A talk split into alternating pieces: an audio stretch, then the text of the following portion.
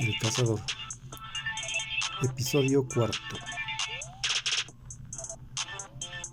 Me quedé ahí tan congelado por un par de minutos, hasta que el sonido del viento en las copas de los árboles me sacó de mi estupor.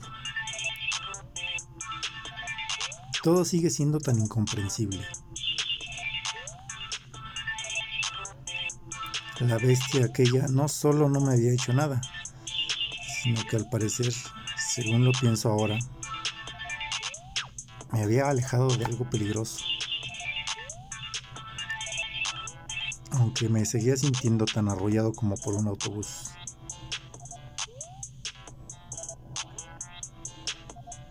Aún sigo aquí. El mediodía está en pleno y debo seguir caminando. A lo lejos de este sendero se alcanza a vislumbrar lo que parece ser un lago o algo así. Espero sea agua dulce, pues llevo un par de días sin beber una sola gota de agua. Y mientras camino penosamente, mirando alrededor con mucha atención, vienen a mí tantos recuerdos recientes,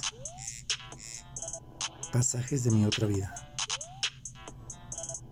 aquella en la que vivía tan cómodo, despreciando las carencias de mis semejantes, disfrutando demasiado de mí y de todo aquello que podía comprar con dinero y con favores.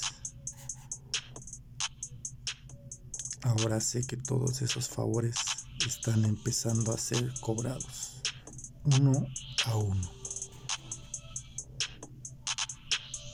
En el tiempo que llevo aquí, he visto caer y desaparecer a sujetos de los cuales no sé nada, pero que de algún modo siento que los había visto antes, en algún otro lugar.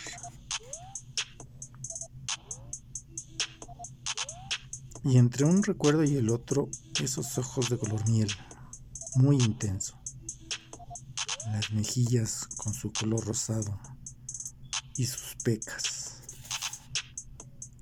Esa voz tan dulce taladrando mis pensamientos. Mientras en el aquí y el ahora,